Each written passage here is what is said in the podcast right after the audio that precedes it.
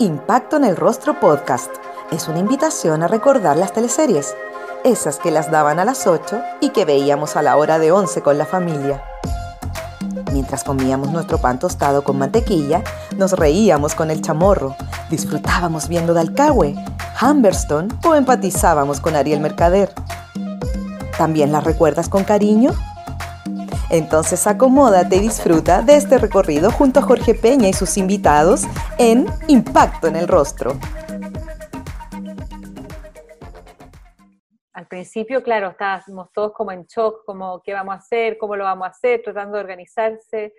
Em, a unas tres semanas de empezar el, el confinamiento, yo creo que logramos como agarrar cierto ritmo familiar, porque además tener a niños en la casa y todo el cuento es, complejo. Y yo siento que tuve como una gran capacidad de adaptación desde el principio. Eh, me dediqué como a lo doméstico, a eh, cocinar y a estructurar como las horas de comida que me parecía que eran lo más importante, digamos, como cocinar para cuatro y, que y, cuatro de distintas edades y con distintas necesidades. Entonces, lo único que nos podía dar estructura eran nuestros horarios de comida y que pudiéramos hacerlo todos juntos. Y eso funcionó bastante bien durante mucho tiempo, hasta que un día no me quise levantar más. y ahí como que me vino toda la, la crisis y como la, el darse cuenta de, porque tal como todo el mundo, yo estoy con todos los proyectos parados, con todas las cosas que no pude estrenar, con las cosas que dejé grabadas a medias, em, y que en un momento determinado hizo agua, ¿no? Como que yo lo tenía súper claro desde el principio y dije, bueno, esta es la realidad que tenemos ahora y esto es, y me la banco, pero ya llegó un momento en que me aburrí de, de bancármelo, ¿no? Apenas empezó el estallido social, como que la gente, ya estaba hace harto rato en Netflix el reemplazante, pero la gente empezó a verla, así tal como ahora en la pandemia la gente volvió a ver las teleseries de los 90, post 18 de octubre todo el mundo estaba viendo el reemplazante, y, era, bueno, y todavía un poco, pero, pero sobre todo en ese periodo, desde octubre hasta marzo, la gente veía el reemplazante, el reemplazante, el reemplazante, el reemplazante. Y eso es tremendo. Y es, una serie súper potente también, encuentro, que donde también aquí hubo un trabajo con, comillas, pendejos buenos. sí, seguí Estúpido Cupido, pero antes de Estúpido Cupido no recuerdo haber visto teleseries así como verla, como llegar a la casa, ver la teleserie, qué sé yo, desde Ángel Malo, ponte tú, que yo debo haber tenido como, eso fue el 86, claro, yo haber tenido como 11, 12 años.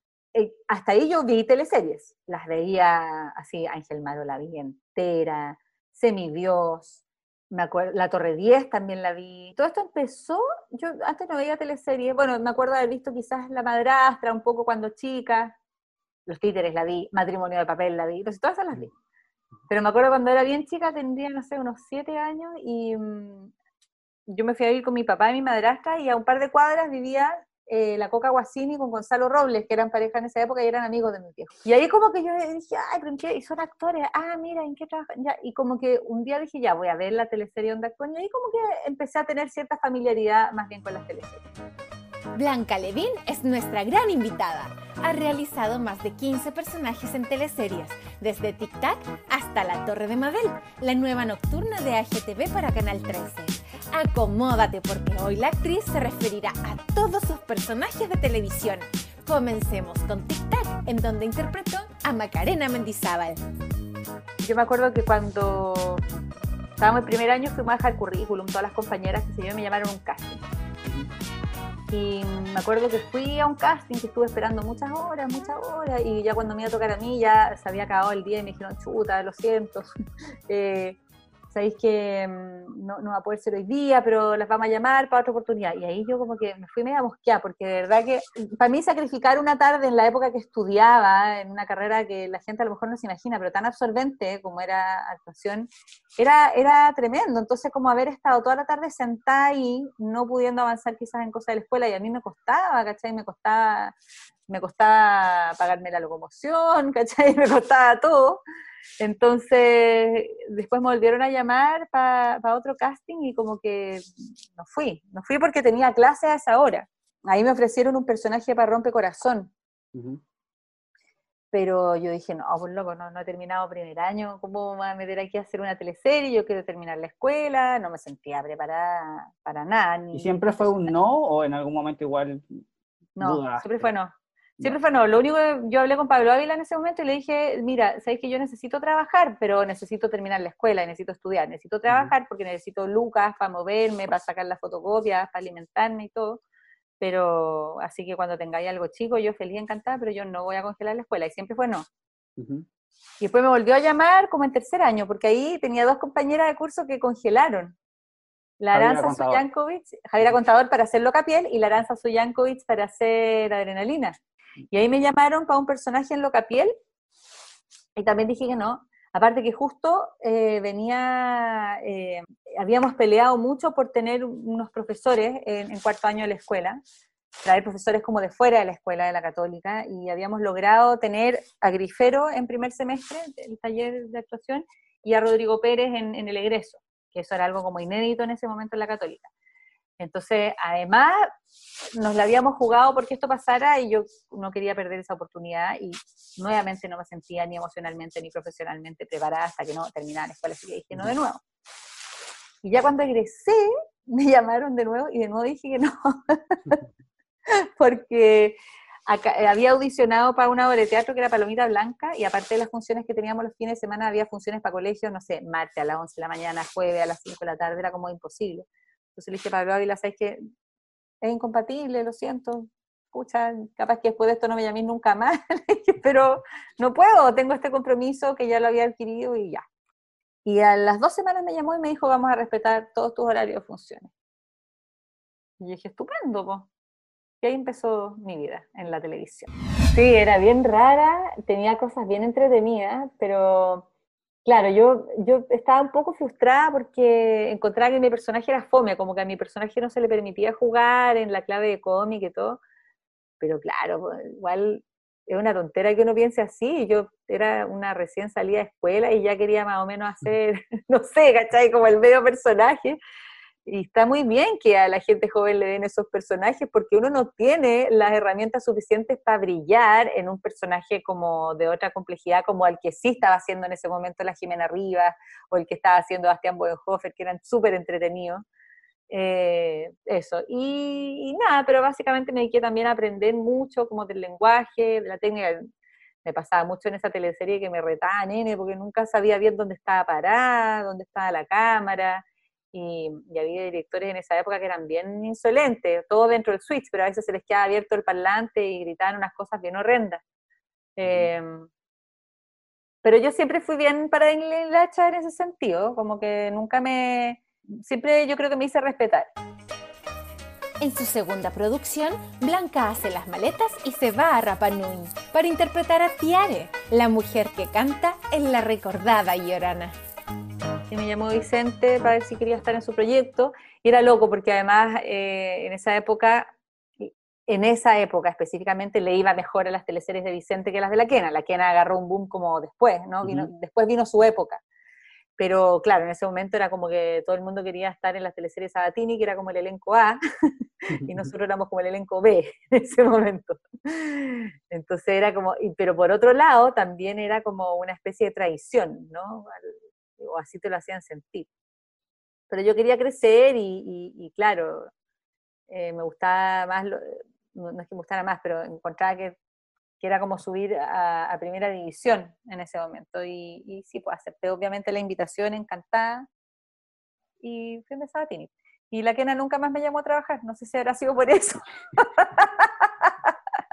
Capaz, pues puede ser. Porque, este ellos, ellos se llaman mal, parece, ¿o no? Es bueno, ese es un secreto a voces no tengo idea, la verdad yo no tengo idea si se llaman bien o mal, pero siempre, y, no solo entre ellos, entre todos los, directores, yo creo, de televisión, hay, hay un celo, ¿no? Como, como, como de, cuidar su, liderazgo, su, equipo, sus joyitas, su yo, ah, como este es mío, son bien posesivos, la verdad, o por lo menos lo eran. Sí, son bien posesivos, había una, cosa bien posesiva. No tenía ni una relación con la isla, no la conocía, para mí era un misterio total. Y cuando llegas allá, eh, me imagino que te enamoraste, o, no tanto. De la isla, sí, sí, no, precioso. Fue una experiencia bien rara porque, bueno, era la primera vez que yo tenía como que viajar por trabajo y yo como que me acababa de emparejar, así estaba como súper enamorada, entonces estos viajes eran también un sufrimiento, ah, como de separarse. Y además, en una época en que en la isla las comunicaciones eran súper difíciles, entonces nosotros no teníamos citófono en las piezas, eh, había como un teléfono en la recepción del hotel y otro como en un living grande, eh, donde había la tele, donde todos se sentaban a ver tele, nosotros y los isleños que trabajaban en la producción también iban para allá a ver la tele, ¿cachai? Además, TVN acababa como de lanzarse en directo junto con la teleserie allá. Antes, como que llevaban unos VHS desde el Conti que llegaban atrasados. Entonces, todo eso era muy complicado. Y lo otro es que no había vuelos todos los días, entonces a veces la producción se demoraba, no alcanzábamos a grabar lo que teníamos que grabar en el viaje hasta el día viernes y teníamos que quedarnos tres, cinco días más para poder terminar porque no había vuelo, además, era, era bien jodido.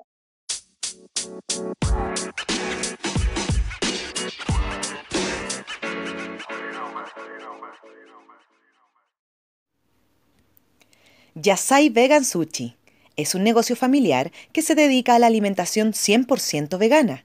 Ubicados en La Reina, funciona como delivery en las comunas de Vitacura, Providencia, La Florida, Las Condes, La Reina, Peñalolén y Santiago Centro. Los puedes encontrar en yasai.cl y en el Instagram arroba yasai vegan sushi. Si tienes dudas o deseas hacer algún pedido, lo puedes hacer al WhatsApp más 569 41 39 1563.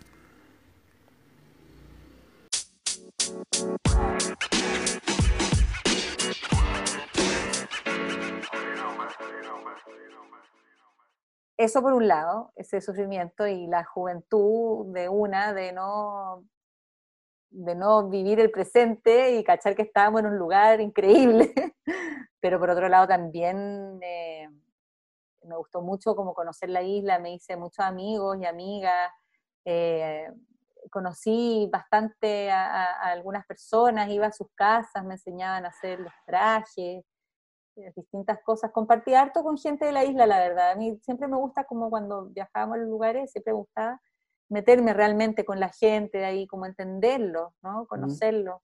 ¿Y el idioma es muy difícil o tienen facilidad para aprender idiomas? En general yo tengo facilidad para aprender idiomas, parece. Mm. E, esa impresión tengo, pero claro, no era fácil, pues era cuando nos estaban enseñando recién, teníamos la sensación de estar aprendiendo japonés, así como una cosa que realmente no tenía ninguna raíz que se pareciera a nada que hubiéramos aprendido antes. De Rapanui pasamos a Dalcahue. En La Fiera es la inocente Tato, su rol más icónico en las teleseries. La teleserie estaba tan bien escrita que era tan entretenida de leer. Los personajes estaban todos tan bien dibujados, era realmente delicioso hacerla. Para todos, yo creo, porque la Tato fue un personaje que pegó harto, pero si tú te fijas, todos los personajes de esa teleserie eran geniales.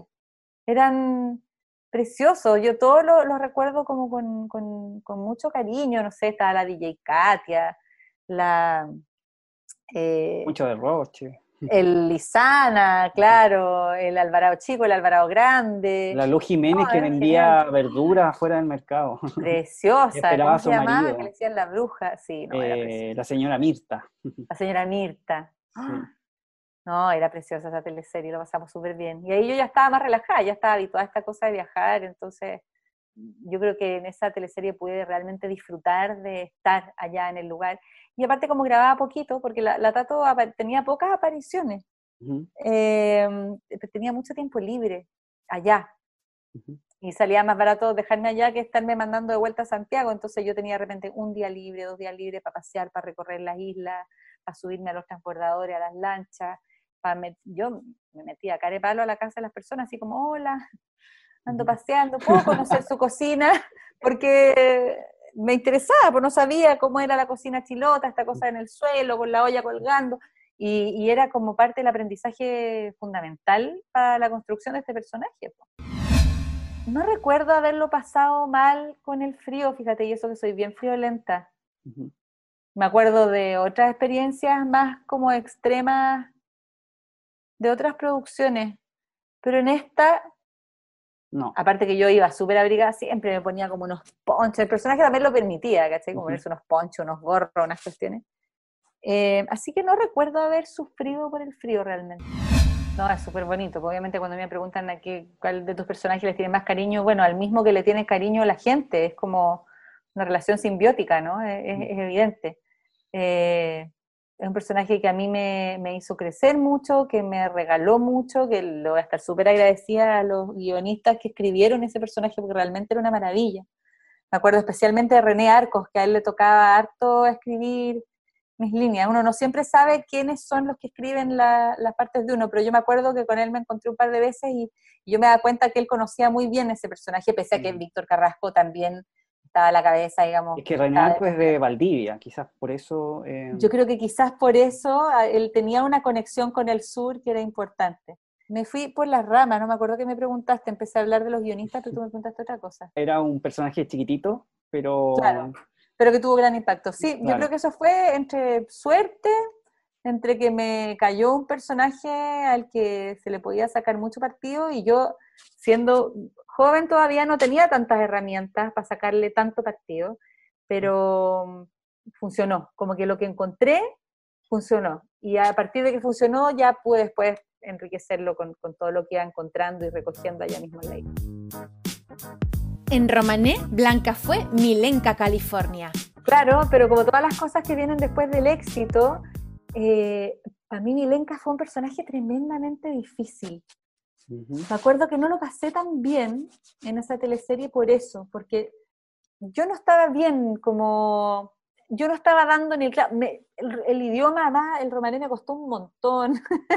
no lograba aprenderlo mucho más, mucho más. No, no, otras compañeras se les daba mucho más fácil y yo andaba patadas con el, con el romané, pero yo creo que tenía que ver también con una cosa como de no, entender bien al personaje, quizás no tenía la, madurez necesaria en ese momento para entender ese personaje, cómo era posible eh, que permitiera, digamos, estar en esa situación eh, de violencia, de celo, de, bueno, desde Mona, como que no, no, no, no sé, estuve súper conflictuada hasta ya bien avanzada la teleserie, ya después uno encuentra algo y, arma, pero fue un personaje que no, que no recuerdo bien cómo lo construí, ¿cachai? Me acuerdo que andábamos hediondas, pero así, ¿sabes que esas telas con las que hacían los vestidos? Yo no sabía que yo tenía ese olor, te lo juro. No había desodorante que aguantara, uno se ponía esos trajes y empezaba una cosa terrible terrible. Todos esos prejuicios que uno tenía contra la gitana eran porque la ropa, ¿no? la calidad de la tela. Claro, no era, no, era tremendo. Eh, y claro, era, era una tele preciosa, pero también súper ardua de hacer. Llegaban, bueno, en Chiloé también pasaba esto, pero acá sobre todo grabamos en un lugar, en Mejillones, que estaba como cerca del mar, pero había mucha tierra como arcilla, de repente se levantaba el viento y, y, se nos metían, y yo me acuerdo que yo usaba lente de contacto azules, igual que el Felipe Ríos, porque éramos hijos de Alessandra Guersoni y Alfredo Castro, que tenían, o sea, gen recesivo por todos lados, no teníamos por dónde sacar los ojos café. Entonces, esta arcilla se nos metía en los lentes de contacto. Yo me acuerdo que era muy difícil grabar así, muy difícil abrir los ojos. Y aparte, venían de todos los pueblos del norte, así de, de Tocopilla, de, no sé, de todos lados, llegaban miles y miles de personas se cruzaban delante de las cámaras, era súper difícil grabar, los productores gritándole a la gente, por favor, señora, córrase para allá. Me acuerdo que las cosas había que repetirlas 500 veces, era precioso, pero era bien poco eficiente. Pero también en esa época no teníamos ley audiovisual, entonces se grababa desde que salía el sol hasta que se ponía. Todo lo que alcanzáramos, todos los exteriores que alcanzáramos a grabar, esa era un poco la onda. Era bien agotador, la verdad, pero era, pero claro, uno veía después el resultado y era maravilloso. ¿Trabajo que hiciste con Héctor Noguera? No, él fue mi profesor en la escuela. Fuimos la última generación en la católica a la que él le hizo clase. Y era súper chistoso porque él tiene esta cosa como bien volada. Entonces, em, a mí me encanta él porque tiene una cosa de, de, una profundidad en la actuación muy bonita, ¿no? Como que cuando está en la escena contigo, es como que si uno pudiera ver mucho más allá, digamos, a través de su ojo, eso es, precioso. Pero también tiene esta cosa que yo soy como súper estructurada, entonces si, si el actor como que no, no, me, nos dijo el texto en ese momento que tenía que decirlo, yo vivía pegándole codazo al pobre. Así como, Tito, te toca, te toca. Pero él es un amor, no tengo nada que decir, es de los mejores compañeros de escena que he tenido, muy cariñoso, muy, muy acogedor, muy tierno, muy lindo. Tan deportista, además, esta cosa que estábamos, como te digo, eh, que grabábamos este lugar cerca de la playa, y a pocos metros había como un hotel en Mejillones en el que los actores esperábamos durante el día que nos tocara la escena. Entonces, el Tito se aburría ahí pues esperando, esperando que las escenas a veces se demoraran un montón por lo que te decía, porque había una multitud de gente. Entonces de repente el Tito decía, voy a ir a nadar. Y se iba a nadar al mar, metía al mar, al mar, y de repente venía el momento de hacer la escena y todo el mundo, ¿dónde el Tito? Y uno veía así como más allá de las boyas, una cabecita pequeña en medio del océano, como, Tito, vuelve. Era muy gracioso. No, si yo no, le, yo no le echo la culpa a la falta de dibujo del personaje Milenka, para nada. Era, era yo y mi conflicto. Y, es lo que te decía, al tener un personaje como al que le había ido tan bien, a uno como actor le pasa que uno dice, ah, ya, soy bueno. Uno dice, soy bueno, estáis frito. Porque ahí te das cuenta lo malo que eras como actor. como lo que te funcionó una vez, no necesariamente te funciona la siguiente, ¿cachai? Y esto es, un trabajo en el que hay que estar permanentemente y eso me pasó no solo esa vez, yo ahora lo miro con esa distancia, en ese momento yo no me di cuenta que me estaba pasando eso, pero más adelante en la vida me volvió a pasar otras veces y pude efectivamente decir, chuta, aquí me falta crecer, ¿cachai? Es como que ya crecí, crecí y claro, pero nunca hay un techo. En Pampa Ilusión es Clarita Montes, una feminista de los años 30 que defendía los derechos de las mujeres, como el voto femenino para las elecciones presidenciales e ideales progresistas. Me resultó más fácil quizás eh, entender a ese personaje, me resultaba más atractivo para mí también, un personaje que sufriera menos, un personaje que, tal como la Tato, era una gozadora, ¿no? Como que se dedicaba a pasarlo bien en la vida, independiente de las normas, ella era como fiel a su, a su autenticidad, a su verdad, y eso me, eso me gustaba mucho de Clarita Montes.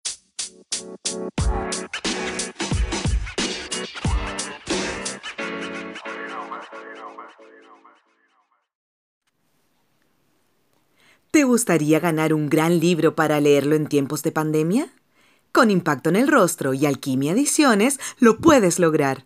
Solo debes seguir ambas cuentas en Instagram y ya estarás participando.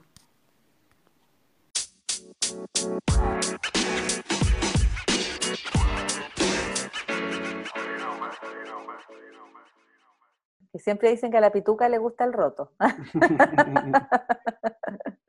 claro, pero tenía eso, ¿no? Que además ella era transgresora en todas sus cosas y se enamoraba de verdad de este hombre, ¿no? Que era un obrero que era absolutamente, que en el fondo desde su clase o su familia creían que todas estas cosas ella las hacía por molestar. Y en alguna medida sí, porque a ella, claro que le interesaba molestar a su clase y a su gente, pero también también, claro, era bien bonito eso, ¿no? Como, como esta mujer que, que, se enamora de este hombre y que quiere enseñarles a leer a las mujeres y, y que quiere acompañarlos en, en, su lucha por tener una vida un poco más digna. Y gracias a esto igual ella elige una carrera, asistente social. Un homenaje a la, ahora que hace poquito se murió la mamá de la Claudia Girolamo, no la saludé por eso. Y ella era asistente social, po. Entonces, Ahora estoy pensando en habrá sido eso como un homenaje a, esta señora. De...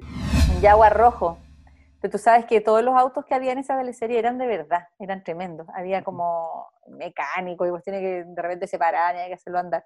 Bueno, el mío no, el mío era el único que era hechizo y era automático y yo no sabía manejar.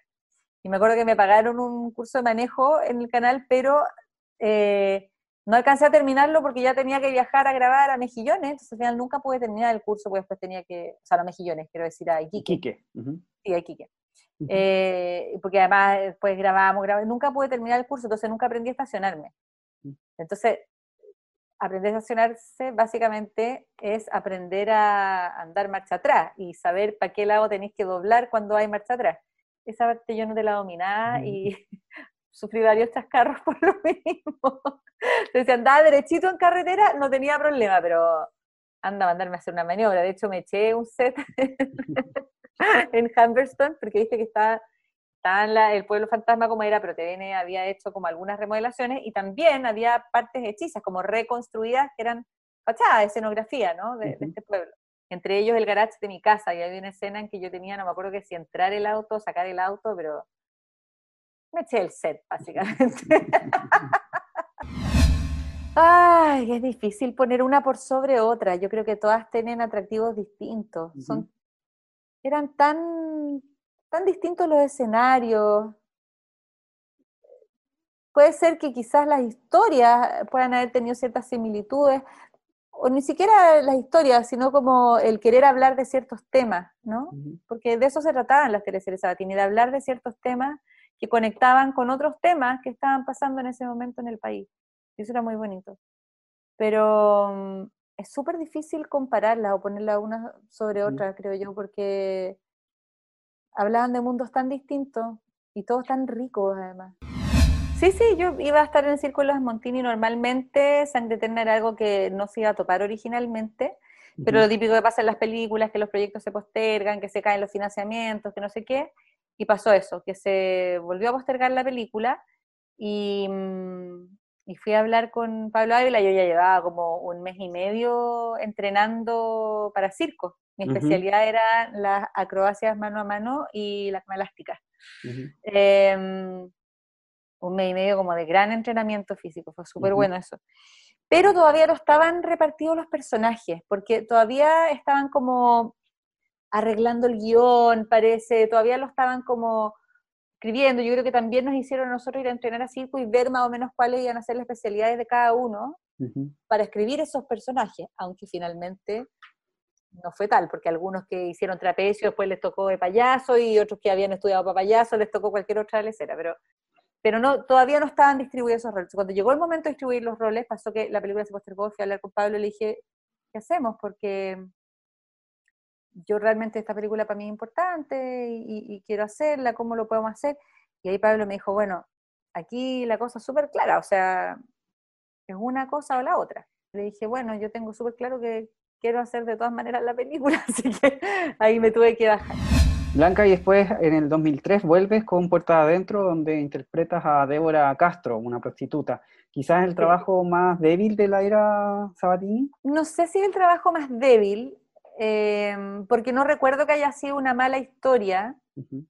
Yo creo que quizás se cometieron otro tipo de errores o, o quizás la, la, no la pertinencia, porque los temas eran pertinentes, pero sí era un momento en que la gente no quería ver pobres en la tele. Ujú. Y eso yo creo que le chocó en la audiencia, como que no le gustó ver esta cosa de pobres. Yo hice un trabajo ahí que para mí fue súper atractivo, pero no, recuer- no lo recuerdo como un buen trabajo mío siquiera, o sea, actualmente hablando. La otra vez alguien posteó así como en Instagram una escena, era una escena súper fuerte, así como en que mi hermano le, revela- le revelaba a mis papás que yo en realidad era prostituta, y yo era... Y como que alguien la posteaba así como, ¡ay, qué gran escena! Y yo miraba la escena y yo decía, qué escena más mal actuada por mí, Dios mío, qué vergüenza, ojalá nunca la vuelvan a mostrar, porque era una escena tan importante y tan crucial, y yo sentía que como actriz la había pasado tan superficialmente, tan mal hecha, pero eso no es culpa de la teleserie, eso era culpa mía, la actriz. ¿cachai? Sin embargo, dentro de como los trabajos de investigación que pude hacer en teleserie, ese fue súper choro, porque pude seguir una prostituta harto tiempo, como que me vinculé con una prostituta que me abrió como un mundo al que no mucha gente tiene acceso, Ujú. y fue súper interesante, como de aprendizaje para ese personaje y para la vida, para, para personajes posteriores. El discurso siempre es el, el dinero, ¿no? O sea, y yo creo que, yo creo que sí es el dinero. Eh, lo que no significa que nunca lo pasen bien haciéndolo, ¿cachai? Sí, es bien asqueroso tener que meterse con viejos cochinos y toda la cuestión, pero de repente te toca un gallo que te gusta y igual, ¿no? Eh, yo, yo lo veía así, ¿no?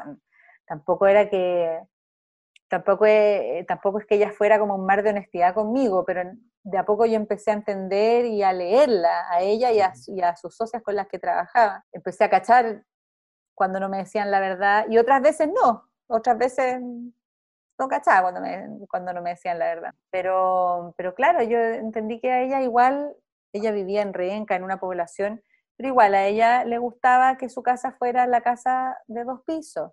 y le gustaba que su hija fuera la que tenía los juguetes más bacanes y las ropas más bonitas, y le gustaba que su mamá no le preguntara mucho, ¿cachai? Y, y listo. Entonces sí, yo creo que sí tiene que ver con la plata, pero también tiene que ver con, en el fondo, cómo, cómo valoráis tú tu vida y también de acuerdo a las experiencias de vida que hay tenido, cómo lo haya pasado, no sé. Yo creo que es algo bien ajeno a uno, bien lejano. Obviamente que cuando una teleserie le va bien, uno está súper contento y arriba de la pelota porque uno quiere que la gente la vea, ¿no? Que vea lo que uno está haciendo.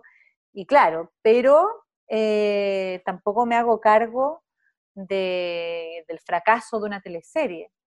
O sea, puedo hacerme cargo de mi fracaso dentro de una teleserie y si esa teleserie además le fue mal, pucha, fui una más desengranaje de la suma de factores que la llevaron al horror, en el caso que hablábamos recién en Puerta Adentro, por ejemplo. Pero en Los Capos, yo no sé qué pasó, eh, los ejecutivos del canal quisieron como echarle la culpa al tema del idioma italiano, y eso era bien curioso porque habíamos hecho como teleseries con idiomas mucho más difíciles y más alejados de nuestra lengua. El italiano igual es más o menos fácil de entender. Y nosotros no, hablábamos puro italiano, era bien mezclado. Yo creo que ahí se sumaron otros factores y que tienen que ver con, de nuevo, la pertinencia, la programación, el ritmo quizás que tenía esa teleserie. Yo creo que en, ese, en esa época las teleseries estaban cambiando estaban cambiando, la audiencia estaba cambiando un poco su gusto, ya estaba medio chato ver estas cosas de época, además acabamos de hacer los Pincheira, que, había, que era como en 1904, y después estábamos haciendo los capos en 1918, era como de nuevo, no sé, yo creo que ahí faltó, no sé qué faltó, frescura, visión, hartas cosas. Y faltó Claudia y Girolamo. Oh. También. También Vicente, porque creo que esa teleserie la armó y después se fue a España ese año. Sí, pero eso era bien normal porque, o sea, a la teleserie no le fue mal una vez que Vicente se fue. A la teleserie le fue mal cuando Vicente todavía estaba acá montando. En las teleseries que grabamos con Vicente siempre era así, él partía grabando la teleserie hasta que salía al aire. Y de ahí él se dedicaba a editar y montar y quedaban a cargo los directores de la segunda y tercera unidad que quedaban como en primera y segunda unidad. ¿Estaban todos más bajoneados? O... Sí, estaban todos bien bajoneados, además sobre todo que se nos acabaron los viajes.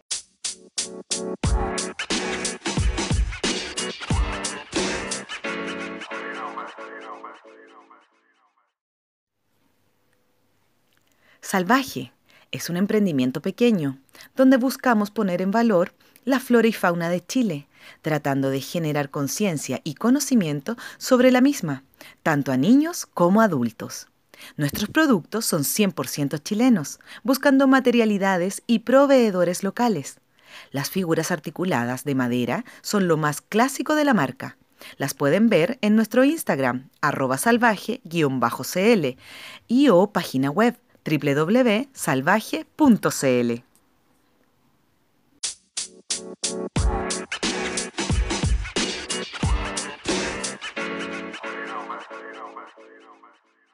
igual aquí los viajes eran a Viña, nomás nos quedamos en un hotel en Viña, grabábamos en un fondo que está en la entrada del camino a Quintay, el fondo de las tablas. Ahí estaba construido este pueblo italiano. Y claro, fuimos a un viaje al principio, fuimos al de marzo y nos dijeron no se viaja más y se viaja al final de la teleserie nomás porque no va a haber presupuesto para que sigamos viajando.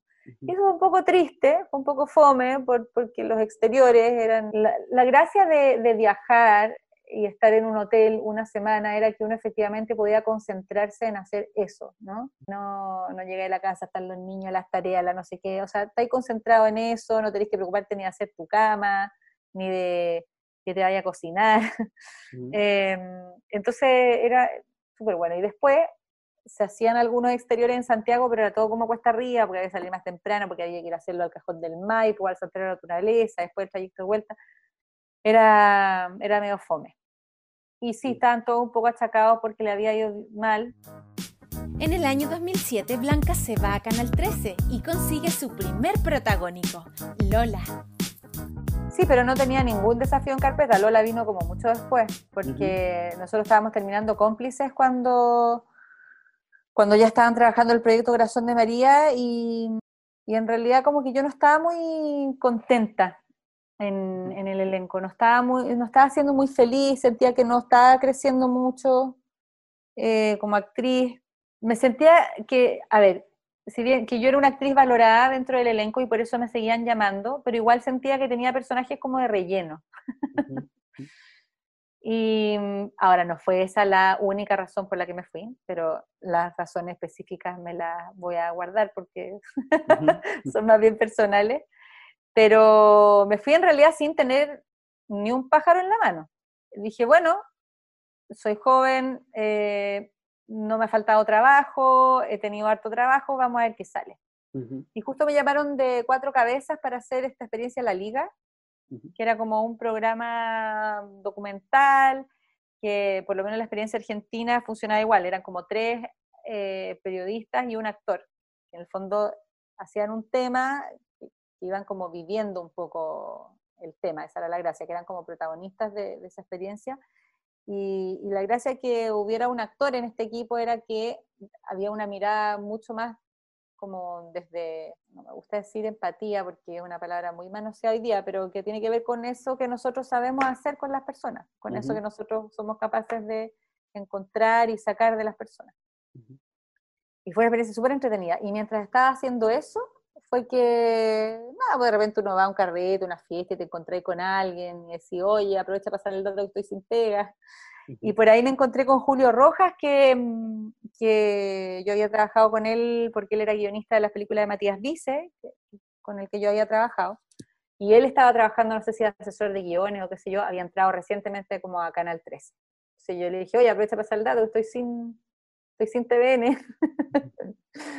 Y ahí pasó el dato y me llamaron, pues, y me llamaron y en el fondo yo eh, conversamos y yo dije, mira, yo en realidad lo único que quisiera de venirme para acá es como tener un personaje que ojalá por lo menos tuviera como incidencia en la historia central de la teleserie, ¿cachai? Como, no, no quería ser un personaje de relleno. Ahora, nunca me imaginé que eso iba a significar Lola, ¿cachai? Que era como una locura, era como todo lo opuesto al personaje de relleno, así. Eh, de hecho, nada, me dijeron, ya, sí, te vamos a contratar y vas a hacer con nosotros una teleserie y dos miniseries, y ese contrato al final abarcó Lola nomás, porque imagínate, estuvimos no sé cuánto tiempo haciéndolo. Lo de mi cara en los afiches fue una locura, fue, no podía creerlo, no... O sea, antes había salido yo en afiches, que sé yo, en Pampa Ilusión, Clarita Montes, pero muy un personaje además de época, ¿no? O en Romané, pero salía como en un grupo, ¿no? Salía como con Pepe Sosa y con Tito Noguera, y yo era como la gitana que había ahí, porque eso era una gitana, no era Blanca Levín. Pero cuando Lola y aparece mi cara así como en gigantografías por todo Santiago, eh, fue súper, fue violento para mí, me acuerdo.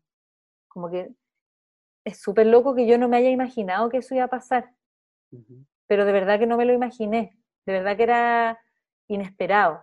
No, no sabía que había como tanta apuesta sobre este proyecto y sobre mí. Y de hecho en el canal era súper heavy porque me lo hacían sentir todo el rato, así como que yo paseaba por los pasillos y de repente me hablaba alguien random, que yo no sabía si era ejecutivo del canal o si era alguien de prensa o qué, y me decían así como, en ti confiamos, así como, como que era única responsabilidad mía el éxito o el fracaso del sustento del canal, ¿cachai? Una locura. Y mm, entonces estaba bajo mucha presión y claro, ver mi cara por todo Santiago era súper heavy. Y además yo me acuerdo que vivía en Ñuñoa y me acuerdo que me iba como por los leones al canal y todos los leones, desde Diagonal Oriente hasta Providencia, en todas las paletas de las micro, o una por medio por lo menos, estaba mi cara, mi cara, mi cara, mi cara. Muy heavy, era como una experiencia solo comparable a, no sé, como cuando Truman se da cuenta que está en un estudio de televisión, ¿cachai? yo tenía un, un, amigo guionista infiltrado que me comunicó algo que yo no tendría que haberme enterado todavía. Fue heavy porque terminamos la teleserie, tuvimos fiesta final de teleserie, todo, uh, se acabó esta cuestión, fantástico, y, ¿Y, todo el mundo se había hablado de, otro proyecto en, Canal 13 en ese tiempo? No. ¿No? pero no íbamos de vacaciones y a la vuelta hablamos del próximo proyecto. Era así, vacaciones. ¿ah?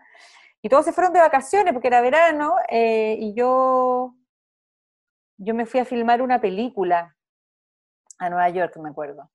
Y me acuerdo que volví a la película y estaba recién así como aterrizando casi en Santiago, había un concierto de Bob Dylan al que fui, y que me encontré como con amigos, estaban los bunkers que me dijeron, oye, eh, vamos después a, no me acuerdo si iban a Liguria, porque tú nos vamos a juntar allá, yo, ya, bacán, vamos, y me acuerdo que iba saliendo del Movistar Arena, creo que era, y tenía como una llamada perdida o un mensaje de, de audio, de texto de este amigo guionista, que me dice, no le digas a nadie que yo te dije, pero seguimos. Y yo así como, ¿de qué está hablando? ¿Seguimos qué? y lo llamo y me acuerdo que me puse a llorar ahí a la salida del Movistar Arena, no fui capaz de ir al carrete, nada, fue como, por favor, vámonos para la casa, y no entendía nada que estaba pasando. No entendía qué iban a hacer, si íbamos a hacer una segunda temporada, porque además la teleserie ya estaba terminando al aire casi. Y ahí no, pues se nos informa que vamos a seguir, y no es que era otra temporada, sino que se iba a intervenir el capítulo final contra el reloj, porque se acababa, no sé, mañana y nosotros estábamos grabando hoy día, así una, eso fue bien. Bueno, todo en esa teleserie fue una locura en realidad desde el principio. Tenía un contrato que involucraba hacer una teleserie y dos miniseries. Las miniseries se fueron a la cresta y tuve que seguir haciendo Lola forever. todo dentro del mismo contrato, las mismas lucas. Ah, yo creo que he sido la actriz protagonista peor pagada de la historia porque eh, me pagaron exactamente lo mismo que yo ganaba en TVN por hacer un personaje relleno. Porque era como, nosotros estamos apostando por ti, tú nunca has hecho un protagónico. Blanca, después haces eh, Feroz. ¡Ay, que quedó mal esa teleserie! Yo creo que quedó es la peor teleserie que he hecho. Lejos. Pero como por los efectos especiales o de guion o todo. No sé, no sé, no sé qué fue lo que falló ahí. Fallaron muchas cosas. No me gusta echarle la culpa a nadie. El otro día, caché que yo no había visto Friends. Nunca vi Friends, o sea, vi en la época que dieron Friends vi algunas veces un par de capítulos, pero yo era una persona que no veía mucha tele, no, no tenía tele o no veía tele, entonces no sabía más o menos de qué iba, pero no, no veía Friends. Y ahora mi hija de 11 años le dio con que quería ver Friends. Entonces nosotras vemos todas las noches uno o dos capítulos de Friends de las mil temporadas que tienen.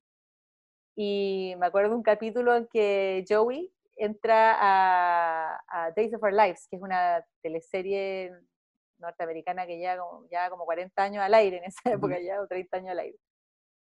Y el tipo por fin, por primera vez le hacen una entrevista y mm, comete el error de decir que eh, una escena que le había quedado también, no sé qué, que, que en realidad él había escrito sus diálogos.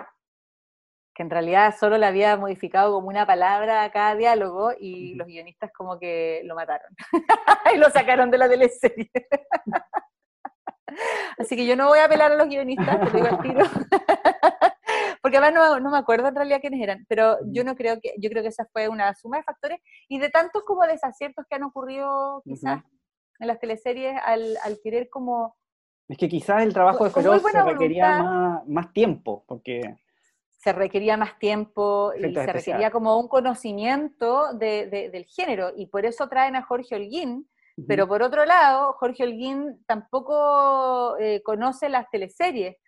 Y yo creo que ese es un error que varias veces se ha cometido en la televisión, como de querer traer lo mejor de este mundo, pero no entender que son mundos que no se comunican muy bien, mientras, ¿no? Como que es difícil transitar de uno a otro.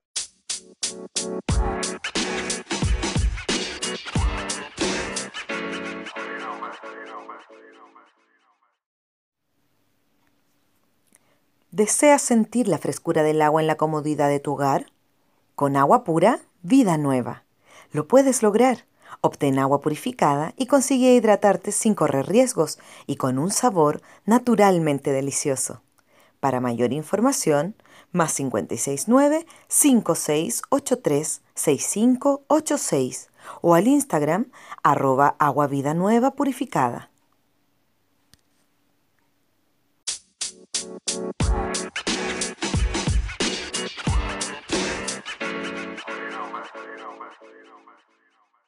Eso les pasó alguna vez con Hippie también, ¿te acordás que la dirigió Cristian Galás y que tuvieron N problemas? Eh, no sé si les fue bien o no, pero producciones que a veces al aire no se nota, que han sido tres series que han pasado así, pero que han tenido N problemas en, en la interna, por cómo trabajan los equipos, por cómo trabajan los directores, porque un equipo de, de cine no es que no esté capacitado para hacer una teleserie y uno de una teleserie no es que no esté capacitado para hacer cine, pero en estos dos mundos los roles de cada persona son tan distintos. Es muy distinta la labor que hace un asistente de dirección en cine o en una serie, como super serie, a la labor que hace un asistente de dirección en teleserie. Son trabajos que no tienen nada que ver el uno con el otro. o, un eh, jefe de producción, no tienen nada que ver. Son, es como si estuvieran cambiados los nombres. Y ahí yo creo que se produce una gran confusión y además con los tiempos a los que están acostumbrados unos y otros, a sacar una escena entre unos y otros. No. sé si son opuestos, porque, porque son, a veces son las mismas personas. Yo he conocido a gente con la que he trabajado en series, en una labor, y que han estado en teleseries funcionando perfectamente, en otra labor quizás. Eh, pero, claro, que son dos cosas distintas. Exacto. Y de hecho, las personas que me he topado como que han hecho el cruce, que no son muchas, eh, son personas que no hacen el cruce en el mismo rol. ¿Te fijas? Sino que de frente hay tantos trabajos en el audiovisual, son tantas las piezas de ese engranaje y las cosas que se pueden hacer, y la gente que ha estudiado cine o, comunicación audiovisual tiene herramientas para transitar por varias de esas cosas. Entonces, es, bonito, encuentro yo. Pero siento que ese diálogo entre la televisión y el cine no, no existe. Peleles. Ahí ¡Oh! estuviste. Sí, yo creo que ese personaje mío tampoco estuvo muy bien logrado. Mónica. Mm, mira, ni me acordaba cómo se llama. Imagínate el poco cariño que o sea, o sea, partiste súper bien en el 13, Lola, y después Feroz, eh, Pelele, ¿sí? Sí, ahora Pelele yo encuentro que tenía, que era mejor que Feroz, sin duda. tenía, tenía otros valores, tenía una cosa como de querer retratar la clase media con una mirada quizás distinta, más arriesgada que otras producciones de Canal 13, que generalmente miraban como las clases medias de Canal 13 tenían otra, otra visual. Aquí por lo menos se, la jugaron en ese aspecto y todo. Pero mi personaje también fue como, también empezó como a perder fuerza, creo yo. Le pasó algo similar a mi personaje en Cómplice. Y yo no sé si es porque el personaje no estaba bien definido desde la escritura o porque yo tampoco como actriz lo supe agarrar, ¿cachai? Y entonces como que se diluyó y fue un poco fome. Y aparte que yo también estaba pasando por mis propias crisis en la vida, yo creo que eso también a veces hace que uno se desoriente, que uno ande como medio desorientado y tus personajes te salen desorientados. Blanca después hace Secretos en el Jardín. Podría haber sido una gran teleserie que la viera mucha gente, quizás no tenía como una vocación tan masiva como, no sé, machos o brujas, qué sé yo, pero sí era una apuesta que supuestamente era la apuesta nocturna, que era un horario prime, y yo creo que ahí hubo problemas como de programación del canal tremendos, que asesinaron esta teleserie, que era realmente un gran producto, y yo hasta el día de hoy me pregunto cómo era posible que se haya hecho esa teleserie con los recursos que teníamos, porque era un presupuesto de teleserie normal, y el arte que tenía, el cuidado, los vestuarios, todo, era una cosa bien increíble lo que se estaba haciendo. La documentación también a nivel de los guiones, todo era fantástico, el guion era increíble. No, realmente era un, muy buen producto y lo que pasaba era que la, daban a una hora, al día siguiente la daban dos horas más tarde, eh, al día siguiente decían que la iban a dar, eh, pero después no la daban, así media hora antes cambiaban de opinión y tiraban, no sé, un partido de fútbol o después cualquier cosa. Y eso era tremendamente dañino a la audiencia, la gente se aburre de que la traten así, ¿no? Hoy día uno puede ver las cosas cuando quiere y a la hora que quiere, pero en ese momento todavía no era tan así. Y por otro lado, lo otro choro que tuvo esa teleserie es que... Graban en eh, Viña ustedes. Claro, grabábamos en Viña y en Santiago, pero además lo entretenido que tenía es que grabamos, grabamos toda la teleserie antes de salir al aire. Y lo otro interesante fue que partimos grabando la teleserie ya como con 60 capítulos en la mano, una cosa así, o no sé si 60, pero con muchos, con una cosa muy inusual para una teleserie. Y eso era, era bonito porque... porque mm, Sabías para dónde iba. Sí, porque permitía, permitía darles más capas a los personajes, ¿no? Como hacerlos al tiro personajes más complejos. ¿Entiendes? Porque ya conocías otros lados, ah, ya conocías eh, las conductas de estos personajes eh, frente a distintas situaciones, o no sé las conductas, pero por lo menos los comportamientos de los personajes frente a distintas situaciones. Eso tiene sus pros y sus contras. Yo creo que lo positivo que tiene eso es que no tienes encima la presión del rating, y puedes permitirte jugar y experimentar y probar y como todo bien y, no tienes al ejecutivo encima que dice, oye, estamos bajando, ¿cachai? Eso era súper bueno. Pero lo malo que tiene eso para una teleserie, y es que, no sé, en el cine es distinto, tú tenés una película y tenés el guion que, no sé, tendrá ciento, ya, 150 páginas, es una película muy larga. ¿no? Y la grabáis en un mes, en dos meses, y claro, grabáis escenas saltadas, ¿no es cierto? Primero al principio, después al final. Pero imagínate eso una teleserie que tiene 90, 100 capítulos, que en un día grabáis una escena del capítulo 2 y del capítulo 43 y del... Era una... Eso era difícil, era como... Eh, era difícil saber dónde uno estaba parado, realmente. Entonces, claro, eso yo creo que era lo que tenía como en contra. Ahí el trabajo de los continuistas, ¿cierto? Era eh, quizá era más complejo. Claro, era más complejo lo normal y, para uno también, porque eh, en el fondo los actores también deberíamos llevar siempre nuestra propia continuidad, porque los continuistas tienen la continuidad global de todo, de, de, dónde está puesto este objeto, la utilería, la escenografía, del actor, de dónde viene, para dónde de va. La emoción. De la emoción también, pero también hay pequeñas cosas que solo sabe uno, que solo sabe el actor de repente. Y entonces tiene que ser un diálogo con, con los continuistas permanentes. ¿sí?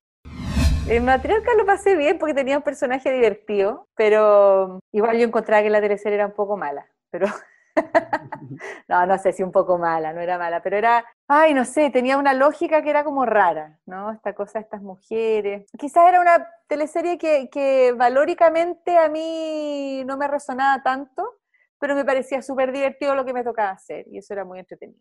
Y lo otro que tenía bonito eso era como de volver a trabajar a este edificio, ¿no? De TVN este edificio tan grande que era tan cómodo. Tenía esa cosa como nostálgica de, estos grandes camarines cómodos, de estos estudios realmente cómodos, que están, ahora pasaba una cosa loca, pues estaban siempre súper bien calefaccionados, pero era terrible, por repente había 40 grados de calor adentro del estudio y no había manera de bajarlo porque había como que llamar a una central y de la central tenían que llamar a un técnico y el técnico tenía que llamar al guardia que tenía la llave para que le pasara la llave, para que abriera, bajar la temperatura de esos estudios era un horror. Y me acuerdo que trabajábamos con unas guaguas en un set que están, ¿cuál de todas más que hijo único? Y, me acuerdo un día así como, por favor, denle agua a esa guagua que está deshidratada, era terrible.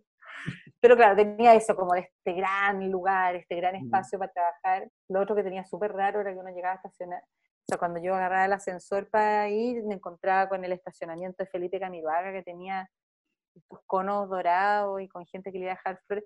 Eso era bien raro. Y además era una época en que ya TVN tenía como el alma de la derrota, ¿no? Como nadie nos ve, cada vez hay menos gente. Y uno se encontraba, yo decía, esta cosa de, este estacionamiento que ha mirado guardado aquí le está haciendo mal este canal, como que deberían llevar un altarcito de él a otro lugar del canal. Pero esta mm. cosa aquí, como en el subterráneo, era muy fuerte. Falta de sangre sí lo pasé súper bien. Lo pasé bien, encuentro que tenía un buen personaje, eh, me gustó como formar parte de, ese grupo coral de esta teleserie, ¿no? Eh, y estaba bien escrita, era entretenida. Eh, uno terminaba de leer un capítulo, que es algo que a nosotros no nos pasa mucho, porque estamos entre que tenemos que aprendernos la escena, mm. pero uno terminaba de leer un capítulo y era la misma sensación de cuando tú ves una serie hoy día y lo único que quieres es ver al tiro el otro capítulo, y si no tenía ahí el siguiente capítulo porque no te lo habían dado, era como, ¡ah, terrible! Esa sensación uno tenía.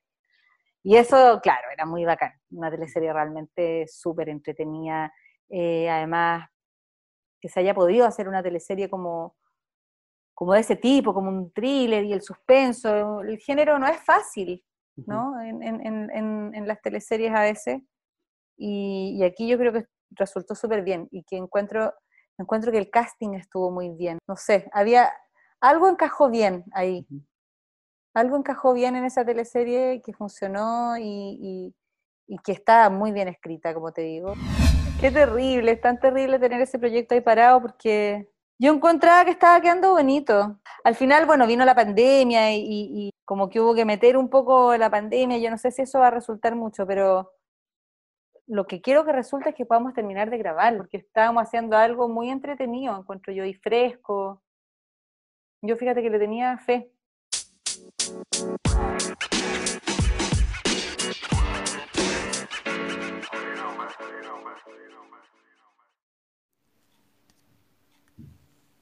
Siam Tai, Lo mejor de la comida Thai llega hasta tu casa en dos formatos. Puedes pedir delivery normal de viernes a domingo o vivir la experiencia Siam Thai a través de sus cajas y cocinar tus platos favoritos en casa. Conoce más en arroba Siam Thai Chile y en www.siamthai.cl. No te lo puedes perder.